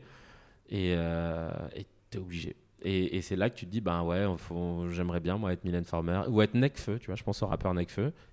Il a supprimé tous ses réseaux. Et à Skip, il n'a pas de téléphone portable il a un, il a un entourage et euh, si tu veux le joindre, tu peux appeler un des gars de son entourage, etc. Lui, il passe son temps au Japon parce que là-bas, personne ne le reconnaît. Et, euh, mais en revanche, euh, il continue d'être en, en, featuring sur des, des, sons qui sortent et, à chaque fois qu'il sort quelque chose ou quoi, ben, sur, sur Twitter, il est entêté. Et je trouve ça trop classe quoi, de te dire que tu es entêté sans avoir besoin d'avoir de, compte sur des réseaux carrément. C'est dingue. Mais hum, alors, euh, c'est hyper intéressant parce que, en fait, euh, la, vraie question, c'est est-ce qu'on doit vraiment obéir à, l'algorithme et à, quel prix? Parce que, encore une fois, si moi je décide de jouer, et j'ai eu envie, moi, de jouer ce jeu-là, mmh. parce que j'avais un spectacle euh, que j'ai arrêté maintenant, et il fallait remplir. Et, et en fait, bah, j'ai fait plein de vidéos cet été, hein, les gens pourront le vérifier. Je me suis fait violence et tout ça. Un, j'ai pas l'impression que ça remplit plus tu vois. Parce que moi je gagne des followers que quand j'ai un coup de gueule euh, féministe. Donc voilà donc euh, il faut juste que je m'en prenne à un mec moi pour gagner des followers. Donc euh, voilà. Et mes vidéos que je mettais du temps à écrire à monter à mettre de la musique et tout bon super. Bah toi tu likes merci. Les amis sont là et me disent ah bah c'est bien et tout. Mais voilà. Et au final je vois ce que je donne et je vois ce que je récupère et je suis pas sûre que ce soit très gagnant. Mais pourquoi? Parce que maintenant il y a 2000 Christine qui sont en train de faire ça aussi et au final, euh, est-ce que c'est intéressant? Puisque bah, c'est comme à New York, il y a 20 000 comédiens. Bah, ça y est, à Paris, euh, il y a plein de gens qui essayent d'être influenceurs. Donc, euh, c'est pas du tout. c'est totalement. C'est un, mauvais choix. Bah, c'est ça, c'est que c'était la pensée court terme de se dire il nous faut vite faire du contenu non-stop pour pouvoir percer. Bah, en fait, maintenant, c'est. Et puis percer, qu'est-ce que ça veut dire? Et, et, et, non, totalement, ouais, au final, tu vois, mieux vaut rester sur ton, sur ton truc à toi et et quand tu sors une vidéo, c'est une pépite. Bah, je trouve que Freddy Gladieux, tu vois, par exemple, Freddy Gladieux, tu vois qui c'est? Non. C'est un gars qui est auteur, mais il a écrit sur la, la flamme ou le flambeau, je sais plus. Euh, mais il fait aussi pas mal de vidéos. Il a fait beaucoup de vidéos sur Internet et, euh, et, et, puis des vidéos sur Instagram où tu sais, souvent. Euh, il s'amuse à, imiter les, cyclistes à Paris qui gueulent partout, tout le temps, qui klaxonnent, etc. Et ben en fait, lui, il fait une vidéo euh, quand, il a envie. Et à chaque fois, pour le coup, lui, algorithme ou pas algorithme, euh, je tombe dessus. Euh, elles, sont partagées et tout et tout. Et il, expliquait dans une interview qu'il n'avait pas envie de se forcer, il aimait bien faire des vidéos quand il avait envie d'en faire et que quoi qu'il arrive, il maintiendrait ce, ce truc-là. Et parfois, ça marche. Hein. Tu vois, tu te dis, je pense même à Farid, pour le coup, plus dans notre domaine. Il a sorti une vidéo il n'y a pas longtemps, là, il y a, hier, je crois, où il a mis 20 minutes de spectacle inédit sur YouTube. il a fait une petite vidéo pour lancer ce truc-là. Et c'est pas le genre de mec à poster souvent. Et, je pense que euh, on, peut, retrouver un rythme euh, humain. Il faut juste avoir un peu de. Faut juste oser. Oser se dire que c'est pas grave si je passe à côté de je sais pas combien de followers, etc. Mais parce que la qualité va réussir à faire en sorte que les gens se disent non, mais c'est bien quand je suis Christine, je sais comment je sais à quoi m'attendre et je sais que c'est Kali, etc. Et plutôt que bon, ben, je vais suivre parce que je sais qu'elle va balancer tous les jours. Quoi. Donc je me dis que ouais, peut-être qu'on arrive à un, changement. Peut-être. Ouais, Ça me parle. Sur la fin, je me forçais à faire des vidéos avec euh, des ficelles euh, connues juste pour euh, faire plaisir à l'algorithme. Mais à la fin, je me sentais sale, tu sais. Ouais. Et c'est des vidéos que je finis toujours pas ranger au fur et à mesure. Elle ne sert à rien, en fait. Et j'ai honte, tu vois. j'ai ok, donc je suis en train de montrer à, tout le monde que je suis en train de jouer ce jeu-là, quoi. Enfin, c'est on n'est pas là pour ça. Bah j'ai pas l'impression. Enfin. Non, mais je suis d'accord avec toi. Donc c'est pour ça que moi je me suis dit bon bah tant pis. Je vois mes followers baisser tranquillement, mais c'est pas grave. Franchement, je me dis c'est pas grave. Si j'arrive à, déjà à, vivre euh, et que je suis euh, content de moi et de ce que je fais, c'est le plus important. Quoi. Puis je pense aussi qu'on arrive à un stade, bah, mine de rien, là, bientôt, ça fera, on va bientôt fêter nos 20 ans de carrière, Ouais. euh, Kevin. Non, mais c'est c'est pas rien. euh, parce qu'il y a quand même plein de gens dans ce métier bah, qui ont un milliard de followers et qui font ça depuis six mois. Donc il y a Ouais. un espèce de ratio qui est euh, à la fois préoccupant et à la fois, je peux pas m'empêcher de, de me dire qu'on a quand même un- une sagesse, une expérience qui est Ouais. indéniable. Est-ce que aussi, ben, on a ce discours-là de dire, bah, je m'en fous si je perds des followers, je m'en fous si je... Moi, je, je dis honnêtement, j'ai arrêté mon spectacle parce que je remplissais pas. Et à un moment donné, j'ai fait le choix, je préférais être heureuse et, et faire autre chose plutôt que de me rendre malheureuse à, à- à- à- à vénérer le dieu algorithme et à lui faire Mm. des offrandes tous les jours euh, pour remplir ma salle, tu vois. Est-ce qu'on n'est pas en train de réaliser que finalement la créativité, c'est avant tout être heureux? Et tu vois, parce que si t'es pas heureux, toi, Kevin, les 10 spectacles que tu as vus le mois dernier, ton cerveau, il va pas les transformer en art dans 6 mois. Parce qu'on avait vu avec Kevin, euh, l'hypnothérapeute Kevin Finel, euh, dans ce podcast, que le cerveau, en fait, euh, il, ne, il, ne, il, ne- il ne sort rien de son chapeau. Tout est là dans ta tête. Et, et- de sortir une pépite inspirée de tout ce que tu as ingéré cette année. Euh, plutôt que tous les jours, euh, tu vois, et, et c'est ça, la- la- c'est c'est ça l'art en fait, c'est ce qui fait la différence entre l'art et le contenu. Totalement. Bah, c'est c'est ultra bien résumé. euh, Et peut-être que c'est notre sagesse, effectivement, qui. J'espère que c'est notre sagesse et, qu'on- et que c'est pas du tout l'aigreur, tu sais, parce qu'on peut avoir ça aussi au bout d'un moment. C'est hyper intéressant quand tu parles de la notion d'aigreur, puisque moi aussi j'ai peur quand j'ai ce discours de passer pour aigri, mais je pense qu'on n'est pas aigri à partir du moment où on reste bienveillant Ouais. avec nous-mêmes, avec la jeune génération, avec les autres. Qu'est-ce que tu en penses? Ah Bah, c'est bien résumé, parce que euh, l'aigreur, euh, il y a forcément euh, un moment où tu as un traitement très négatif de, de- de tes relations ou de ta vision. Et c'est vrai que là, quand tu es, plutôt dans une, euh, une objectivité ou un recul, ouais, c'est vrai que c'est pas de l'aigreur. Non, c'est bien résumé. J'aime bien, à chaque fois tu résumes bien. Genre vraiment, à chaque fois je me dis, bah, qu'est-ce que tu peux rajouter de mieux? Non mais est-ce que toi tu prends du plaisir à voir les jeunes qui arrivent? Par exemple, tu fais Ouais. un plateau et là tu as quelqu'un que tu connais pas, Hmm on te dit oui il fait ça depuis six mois, et il monte sur le plateau et il retourne la salle. Qu'est-ce Mm. que tu ressens? Ah bah moi j'aime bien découvrir des nouveaux talents. Donc, Bah t'es euh, pas aigri. Ouais. Non, franchement, et pour le coup, euh, j'en ai, ai vraiment poussé pas mal à, à soit, euh, tu vois, en off, à donner des conseils, soit les mettre à l'époque sur des plateaux, des trucs comme ça. Et ça, c'est pas quelque chose qui me fait euh, flipper. Je trouve ça cool, quoi, tu vois. Et, et après, il y en a, bah, tu vois, qui, soit qui continuent pas, ou alors soit qui continuent, euh, mais qui n'ont pas forcément plus, qui pas besoin de toi, quoi, tu vois. Euh, ce qui m'emmerde un peu plus, c'est plutôt ceux qui ne te répondent plus. Ça, c'est, tu dis, bah attends, quand même, à l'époque, euh, t'étais content que. Mais donc ça c'est pas les jeunes, c'est les gens avec qui t'as débuté et qui te répondent plus. Non, non, non, des, des jeunes que j'ai croisés. Non, euh, ah bon, ouais. d'accord. Mais tu sais, bah, des trucs tout cons, mais à l'époque, euh, tu vois, je faisais un plateau sur Rendez-vous. Enfin, à l'époque où j'avais mon émission sur Canal Plus Rendez-vous, on faisait aussi un plateau en parallèle au, au Paname tous les lundis. Et c'était l'occasion de tester euh, des sketchs euh, de rendez-vous, euh, des vannes, etc. Les auteurs de l'émission venaient aussi. Et parfois, on faisait jouer des gens. Et, puis, si c'était bien, bah, on les mettait après dans l'émission sur des sketchs, des trucs comme ça. Tu vois, il y avait vraiment ce truc. C'était la première fois qu'il y avait une émission qui avait son propre plateau et qui alimentait. Et je me souviens que tu as des, des, des, des gens, je pense tu vois, à Paul Mirabel, mais je, vraiment, je ne jette pas la pierre. hein. Mais Paul Mirabel, à cette époque-là, il y avait peut-être 3000 followers, un truc comme ça. Et euh, il m'avait envoyé un petit message à la fin parce que je l'avais programmé. Bah, merci beaucoup de m'avoir euh, programmé sur ton plateau. euh. vachement bien Paul Mirabel. Et je lui ai dit, bah, avec plaisir, c'est cool ce que tu fais, machin. Non Donc on, on l'avait rappelé peut-être deux, deux, trois fois. De l'eau a coulé sous les ponts depuis. Il a, je, je pense même qu'il a pété le million de followers sur Instagram. Et je, je te dis ça parce que j'ai revu cette conversation qu'on avait où il venait de me remercier de l'avoir programmé. Et en fait, là, je me confronte à un moment où je lui ai envoyé peut-être un ou deux messages pour l'inviter dans une émission, que, bah, rendez-vous que je faisais, mais sur YouTube ou que je produisais moi-même. Et puis, euh, il m'a pas répondu. Et, je trouvais ça hum, triste. Après, je me dis peut-être que pff, il n'a pas eu le message, etc. Mais quand tu vois l'historique du truc, tu dis bah, je te demande pas, tu me dois rien. Je t'ai juste fait jouer, t'étais content et tout. Mais c'est juste un, un tout petit peu de respect, quoi. Tu vois. euh, euh, et, pareil, euh, il y en a un autre aussi, et c'est trop drôle parce que dans, un podcast, euh, bon, ça n'a rien à voir en vrai, non. J'allais te raconter un truc, mais ça n'a rien à voir, c'était sur les invitations de spectacle. Mais euh, parce que j'avais un humoriste qui m'avait demandé des invités et qui n'était pas venu. Et moi, tu sais, je suis très euh, catégorique maintenant là-dessus. euh, J'essaie de faire comprendre au petit milieu euh, fro- parisien qu'une invitation, c'est pas un dû. Et que euh, c'est peut-être 20 balles ou Oui, on 30 a un balles. quota en plus. Donc On a un si- quota. ouais, si on te dit oui, après on peut pas donner à d'autres. ouais. C'est ça, et que ces, ces places-là, tu peux pas les remettre en vente. Et que euh, et puis surtout, ben, quand tu commences à produire ton spectacle, les trucs comme ça, bah, tu, tu vois, ça, ça, ça joue. Moi, c'est pour ça que j'aime bien payer mes places pour aller voir les gens. Comme ça, au moins, tu vois, euh, tu, tu soutiens. Et puis, et puis bah, euh, j'aime bien, moi, donner des invites aux gens qui, soit parce que bah, c'est des amis euh, proches, mais en général, même mes amis proches qui sont pas dans le milieu. hein, ils, jamais ils me demanderont de place. Mais, mais bref, non, j'ai raconté une autre anecdote, je, m'égare. Sur, euh, Disons que tu es en train de dire qu'il y, aurait, il devrait y avoir un code d'honneur qui va, qui va de soi et, et qui Ouais. n'est pas du tout mis en pratique dans, en fait. mais dans tous les milieux, je pense Oui. que c'est comme ça. hein. Euh, là, là, je te, je te parle d'une autre, mais ouais, je pense que parfois on a du mal à. on- je trouve qu'il y en a certains qui oublient un petit peu.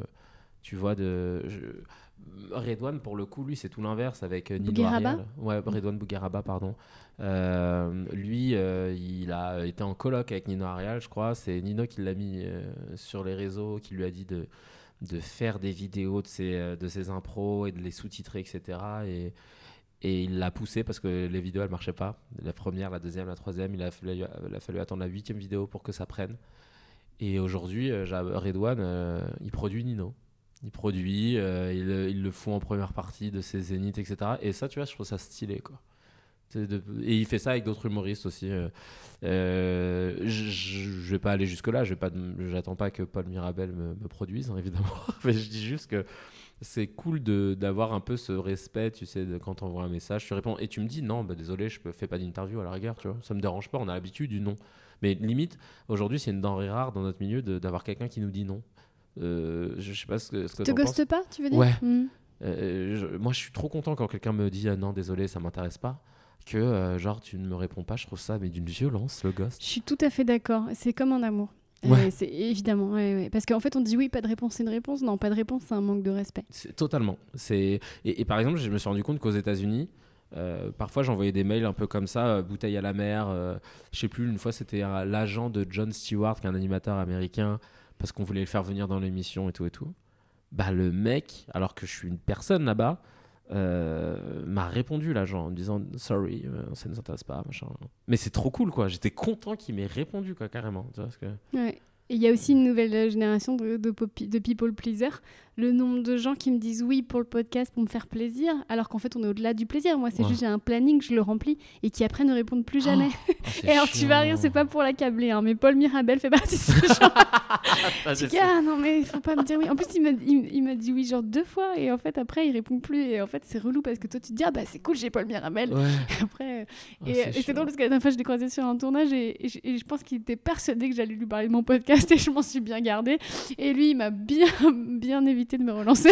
je Mais pense que- pareil. Et donc, euh, c'est ça qu'il faut faire, Thibaut. Bah voilà. Mais je l'ai croisé. Parce qu'il est jeune. je Bah pense. oui, Ouais. et c'est marrant parce que je l'ai croisé à l'Olympia de Camille Lelouch et il était tout rouge. et je pense qu'il savait qu'il m'avait pas répondu et j'ai parlé de tout sauf ça. Bah Et il était gêné et je. Putain, c'est Oui, donc répondez. En fait, euh, on s'en fout de nous faire plaisir, de pas nous faire plaisir. Ouais, Euh, en fait, grave. on a, nous, on était vieux, vieux aigris. On a plus d'ego. C'est ça, on n'a plus d'ego. Non, non, c'est ça, ouais. Ouais, ouais. Et, et- et comme tu l'as dit, euh, plus vite tu me réponds non, euh, mieux c'est pour m'organiser. quoi. Parce que quand tu me laisses en suspens ou alors le, le oui euh, de, de pleasure, putain, c'est chiant parce que toi, bah, du coup, tu construis tout ton planning autour de ça. Oui. Et, et après, ben, t'es dans la merde. Surtout que toi, t'imagines, quand je faisais, quand je le proposais, c'était rendez-vous euh, version YouTube. On loue un théâtre. Euh, c'était les Enfants du Paradis. Il y a une billetterie et tout ça. On a toute une équipe. Ils étaient cinq euh, avec euh, des caméras, du décor et tout. Donc, je peux pas me permettre de pas savoir qui va venir, quoi. Parce qu'il faut que je communique, il faut que je remplisse la salle. Donc, c'est très chiant. Ouais, puisqu'on a vendu dropping, j'ai une anecdote. Moi, Michel Drucker devait faire mon gamberge. en fait, on il voulait absolument préparer le podcast. Donc, en fait, Ah on ouais s'appelle et je l'ai allé sans mentir 20 minutes au téléphone Mhm. de Michel. Donc, je suis contente, c'est Michel Drucker, tu vois. Après, il ne répond plus jamais. Et j'envoie un Oh. message quand est-ce que vous êtes dispo? et machin et machin. Et moi, je suis contente, je, commence ma saison avec Michel Drucker. Puis, en fait, je n'ai plus jamais de nouvelles. Après, j'avoue que lui, euh, à son âge et avec sa santé, ça peut aussi parfois tu dis il répond pas, ça peut être flippant. Tu vois. Ah, moi j'ai eu très peur. Bah hein. ouais, c'est ah ça. oui, oui, oui, oui. C'était l'année dernière, c'est sur mon précédent podcast, et après il Ah a eu effectivement. Mais... Ouais. Bon, bref, mais après il a accepté plus tard de faire un- un- une apparition dans une de mes chroniques, et je sais même pas s'il a fait le rapprochement entre que c'était moi. Parce qu'en fait, on est allé à Vivement Dimanche avec les caméras, c'était pratique, Ouais. enfin tu vois, ça lui faisait plaisir, du coup c'était pas un podcast, mais je pense qu'il a pas. Bon, bref. Mais tout ça pour dire, euh, ouais, en fait, ce métier, il faut pas avoir d'ego, faut pas rien attendre des autres. Et surtout, bon, Michel Drucker, le pauvre, mais il faut Ouais. savoir dire non, enfin, de pas prendre un coup de fil pour faire plaisir. T'as déjà fait Avignon, toi? Euh, Bah oui, l'été dernier, ouais. Ah, c'était ton premier? Euh, je l'avais fait le- avec le Jamel Comedy Club, Ouais. mais autant, euh, pendant un mois, mais autant te dire que c'était pas les conditions. euh, Ah oui, parce que c'était déjà rempli. Mais c'est à Avignon que j'ai- décidé de mettre fin à mon spectacle plus ou moins parce que. Je me suis rendu compte qu'il y avait vraiment beaucoup, beaucoup, beaucoup de gens et que moi, j'avais pas la force de Bah, de tracter. d'être à la hauteur de, de, de, du- de l'enjeu à Ouais. ce moment-là. ouais, c'était très Bah, dur. Je te parle de ça parce que moi, ça a été un, un beau test au niveau de l'ego. Euh, quand tu parles de mettre son ego de côté, c'est quand euh, tu t'arrives à Avignon. Mon premier, c'était en 2013, euh, donc je le produisais moi-même. On était sur les. Ça faisait une saison que je faisais On ne demande qu'à en rire. Et, et en fait, ben, tu dois remplir ta salle et aller. Moi, je suis très timide dans la vie. Tu dois aller voir des gens que tu connais pas dans la rue et leur dire Vous voulez voir un spectacle machin, Et te vendre. Alors, moi, je, je pourrais te vendre, par exemple, mais me vendre moi, c'est euh, l'enfer. Mais là, c'est l'algorithme de la vraie vie. Là, c'est l'algorithme de la vraie Est-ce vie. qu'on est vraiment obligé de faire ça? Ça a été tout le débat que j'ai eu avec ma productrice. Est-ce qu'on est vraiment Ah ouais. obligé de faire ça? De, le, le tractage et tout ça, tout ça? Ouais. Ouais, ouais. Surtout qu'il y a quelqu'un qui a calculé le ratio. C'est qu'en une heure de tractage en plein cagnard, le ratio c'est deux spectateurs Ah ouais que tu ramènes. Ouais. Et après, tu capitalises avec euh, le bouche bouche à oreille s'il y a des intérêts composés sur ce spectateur-là. Mais c'est ça, c'est rien. Et en fait, tu fais partie d'un. Tu te fatigues avant ton Ouais, spectacle. Et tu fais partie d'un folklore en fait de, Ouais. du tractage. Et, euh, Non, j'avoue. Donc moi, ma première année, c'était très dur. Euh, je me rappelle, il y avait Noman Osni, humoriste aussi, qui me croisait et qui disait, qui avait dit à, à Tariq, avec qui je bossais à l'époque, putain, j'ai vu Kevin, on dirait un zombie, le pauvre, quand il tracte. Mais c'est horrible. Il fait 36 degrés. euh, en plus, moi, j'avais eu la mauvaise idée de prendre ma tenue de scène pour tracter. Donc c'était avec un teddy, euh, euh, une, une grosse veste, etc. Et j'en pouvais plus. Et- Mais ce parallèle avec l'algorithme, tu vois, finalement, est-ce que se, se montrer en train de tracter, épuisé comme un zombie, tu dis dans les rues d'Avignon, c'est pas l'équivalent de faire une vidéo par jour, vaille que vaille, euh, pour faire plaisir à l'algorithme, tu vois, c'est Totalement. c'est exactement la même chose. Et, mais j'étais persuadé que de toute façon, ça, que c'est- c'était grâce à ça que euh, j'allais faire venir du monde, alors qu'en fait, euh, le monde est mécaniquement venu euh, au fil de l'eau, par le bouche à oreille. Quoi. Mais c'est vrai qu'il y a, y a mille et quelques spectacles par jour à Avignon, je crois, donc euh, c'est compliqué de. C'est- flippant quand tu quand apprends ça, et puis quand tu vois comment c'est petit. T'imagines, plus de 1000 C'est chaud, quoi. Donc, ouais, ouais c'est un peu l'algorithme en vrai. Ouais, c'est ça. J'avais fait un, un- une masterclass avec une, une coach québécoise qui s'appelle Mélanie Henlier. Mhm. Et elle elle, elle, elle- elle expliquait que c'est vibratoire, en fait. Euh, Alors, il y a deux façons de le voir, scientifiquement ou spirituellement. Mais en vrai, si tu vibres 100% ce que tu es, Mhm. tu vas attirer à toi les gens qui ont besoin de toi. Ah, totalement. De toute façon, ça- le lait au supermarché, il vibre le lait, il est lait. Quelqu'un qui a besoin de lait, il va acheter du lait. Tu vois ce que je veux dire? Le lait, il n'a pas besoin de faire des stories tous les jours pour dire je suis le lait et je suis au rayon Et tu vois ce que je veux dire? Et moi, je crois beaucoup en ça et je l'expérimente là. Parce que j'ai monté ma société en, en août et puis au début, j'ai fait de la prospection. Les gens que tu prospectes, ils en ont. et en fait, tu, tu m'en dis. En fait, là. Mm. Moi, j'ai l'impression que je t'ai à donner, moi. Et en fait, euh, même des gens avec qui j'avais déjà travaillé, qui s'était bien passé, j'avais l'impression que le prenait mal que je vienne à eux les solliciter pour qu'ils m'en donnent encore plus. Et tous les Oh. contrats que j'ai avec ma société, là, c'est des gens qui ont entendu parler de moi, qui ont du bouche à oreille, qui ont vu telle vidéo et tout ça. Et ça tourne, en fait. Et je me rends compte que j'ai pas besoin de, dans, comment expliquer, d'agiter les bras, Non. mais juste d'être ce que je suis, d'écrire mes livres, de faire mes podcasts, etc. Exactement. Et qui a un, un- comment dirais-je, un- c'est organique, en fait. Totalement. Bah, c'est, bah, tu sais, j'ai fait un, j'ai un diplôme en, en magnétisme et euh, Non, c'est vrai Ouais. Non, t'en racontes. J'ai l'impression que tu te foutais de ma gueule avec mes coachings. Et que tu disais, oui, moi Non, aussi, j'ai une fait, coach ça- québécoise. Non, non, ça, ça- donc ça résonne. Attends, mais explique-moi ça. Je sais plus pourquoi, co- comment, mais j'ai- en gros, dans le 13e, il y avait une- un institut qui proposait un. Mais c'est un petit diplôme de praticien en magnétisme. c'est- C'était un, truc un, un truc sur 7 jours. Euh, et euh, parce que j'ai une pote qui euh, l'avait fait et elle me disait putain moi je sens qu'au niveau de tes mains il se passe quelque chose. Et moi donc du coup j'arrêtais pas de faire ouais moi aussi je sens machin. Puis en fait un jour je me suis dit non mais je peut-être que par curiosité je vais aller, je vais aller voir ce qu'il en est. Et j'ai fait ce, truc là donc j'ai un petit diplôme qu'ils m'ont donné à la fin qui est pas forcément reconnu par l'État mais c'est pas grave. Et Et en fait, En le- fait, je suis dans ton cabinet. T'es en train de Ouais, me c'est mitonner depuis le début. C'est un lieu qu'on co-gère avec Sylvie. Toi, c'est ton cabinet, en fait. c'est un peu... En plus, c'est vrai que les tableaux, ça fait vraiment tableau de Ah salle oui, d'attente. t'as de vraiment renoncé à l'algorithme. hein. T'as- vraiment quitté le game. Ben, euh, et eux, c'est vrai que d'ailleurs, quand tu as un bon naturo, un bon magnétiseur, etc., algorithme ou pas, il a pas besoin de. Lui, c'est le bouche à oreille, hein, et ça marche de- du feu de Dieu. Euh, et donc, ouais, et en gros, on parle beaucoup de taux vibratoire. Et euh, on calcule ton taux vibratoire, etc., parce que tous tes organes vibrent à une certaine fréquence. Et, et, globalement, j'ai rencontré que des gens, pourquoi je te parle de ça? Des gens qui, soit qui croient en Gaïa, qui croient en la Terre, qui croient en. Et je me suis rendu, rendu compte qu'il y avait un tronçon commun avec que tu, tu crois euh, une religion monothéiste ou autre, c'est que tu as ce truc de, euh, de, de création de karma. Quoi. Et, et tu attires ce que tu es, euh, quoi qu'il arrive, et c'est dingue. Et donc ce que tu dis, c'est totalement vrai. Euh, T'as pas besoin de dire à tout le monde, Eh, euh, je suis euh, drôle et je fais ça, je fais de l'humour sur tel sujet, venez et tout, parce que ça viendra naturellement, les gens vont le ressentir. Ceux qui doivent venir viendront. Et donc, parfois, donc il y a cette période d'apnée, quand les gens n'ont pas encore eu l'info. Là, c'est le plus dur. Tu te remets en question, etc. Et puis après, euh, quand ça, ça commence à couler, tu dis Ah putain, bah ouais, j'ai bien fait de persister. Donc, tu as totalement raison. Mais ça me parle ce que tu dis parce que je pense que mon spectacle n'a pas marché parce que mon énergie a shifté. C'est-à-dire que quand j'ai écrit mon Mhm. spectacle, c'était parce que j'avais des trucs à raconter et puis euh, j'avais envie de jouer ça et là et tout. Et du moment où on a mis de l'argent, du moment où on a acheté des colonnes Meurice, du moment où on a payé des, tu vois, il fallait remplir. Ouais, Et du ça. coup, c'était plus du tout le même projet en fait. Bah ouais, ouais. Bah là, j'avoue, euh, moi j'ai produit mon spectacle en. J'ai fait une copro avec juste une prod exé, euh, euh, donc qui s'occupe de toute la partie administrative, etc. Et pour l'instant, on a surtout fait des dates en, province pour Redé. Et ça me va en fait dans ce rythme-là. Parce que je sais pertinemment aussi que demain, d'aller dans Paris jouer mon spectacle, je, je- je sais que j'aurai pas encore les armes. euh, euh, pour euh, pouvoir remplir directement et tout. Et là, je, je trouvais ça intéressant de faire ce rodage un peu reculé. Tu sais, en province, t'as pas la même. Il n'y a pas 1000 spectacles. donc, ils sont mieux mis en avant quand tu joues en province. Il y en a peut-être deux ou trois dans la semaine, donc dans certaines villes, donc c'est cool. Et quand tu viens, c'est une fête. Ils sont Ouais, contents ils de sont- t'avoir. voilà, c'est ça. Ils se disent, bon, bah là, c'est la sortie de la semaine, il, il se passe. oh, c'est bon, j'ai récupéré mon portable. Qui a failli Euh, tomber, Qui a failli tomber, ouais, j'ai un super bon réflexe.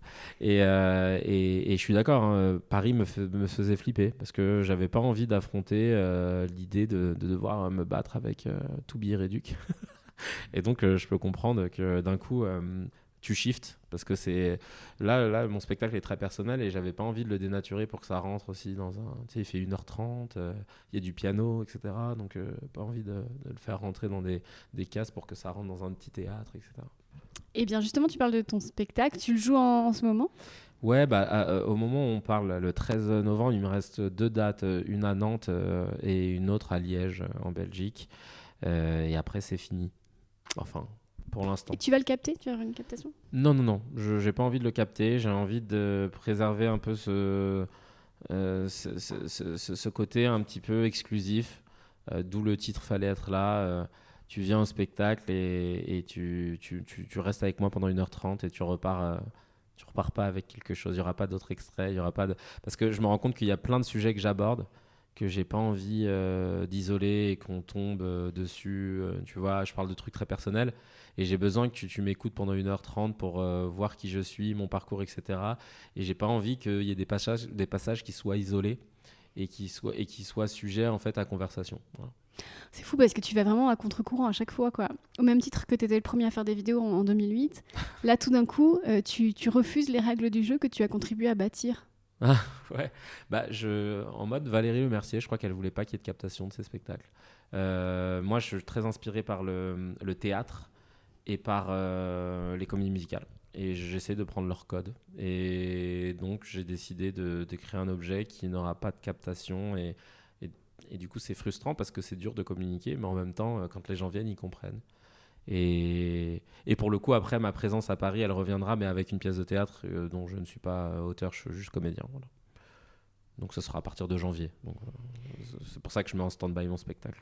Et donc, comme tu es un visionnaire pionnier, un, un, un pionnière, euh, ça se trouve, bientôt, tout le monde va faire ça. Tout le monde en aura ras-le-bol de dire, euh, de, de, célébrer le duo algorithme et de faire des choses un petit peu plus confidentielles comme ça. Parce que moi, maintenant, enfin, quand on me vend un spectacle, j'ai très peu envie d'aller parce que tout le monde vend les spectacles de la même manière et que j'en vois trop. Etc. Un regard et là, décalé sur la société. Ouais. Et maintenant, euh, bah là, j'ai envie de voir ton spectacle, mais c'est trop tard.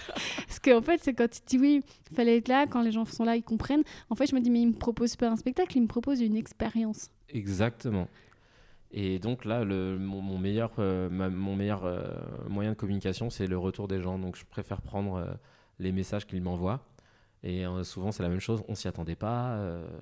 On, a pleuré, on a ri, on s'y attendait pas. Beaucoup d'émotions. Et donc, je, je, veux jouer sur ce truc-là. Puis tu vois des photos, tu me vois, je suis avec un piano. Tu dis, mais attends, mais il chante, il fait faire quoi tout, machin. Donc je trouve ça cool. Une vraie expérience. En plus, le thème, il est particulier hein, parce que je parle des échecs et de tous les échecs que j'ai eus. Et je parle d'un projet de comédie musicale que j'ai depuis 5 ans autour d'un homme politique qui s'appelle Gaston Monerville et qui est inconnu au bataillon. Donc, euh, comédie musicale sur un mec. Hein, ok, d'accord. Donc, on se dit, attends, c'est chelou, je vais voir. Ou pas. Mais pour l'instant, les gens viennent un peu quand même. Et je trouve que hum, à la fois, on, est en train de dénoncer un des travers de notre société. c'est un peu bateau ce que je veux dire, mais que tout doit aller vite, tout doit être immédiat. Mais en fait, on, dit ça, mais c'est plus grave que ce qu'on croit. Là, on traverse une époque euh, euh, brisée, euh, grave.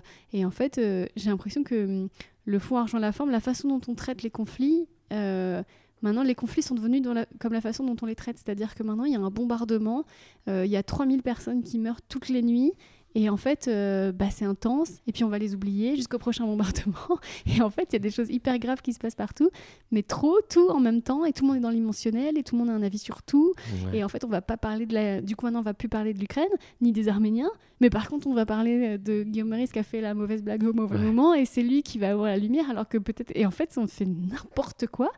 Et j'ai l'impression que c'est euh, à cause du, du, algorithme, en fait, qui, qui nous impose de dire tout, tout le temps, et, d'être toujours sur le coup, et, l'émotionnel, et la dopamine, etc. Et, et, et j'aimerais bien que le monde revienne à, à, cette philosophie que tu es en train de nous vendre de euh, on n'est pas obligé de tout se dire, euh, on n'est pas obligé de, voilà, de tout montrer.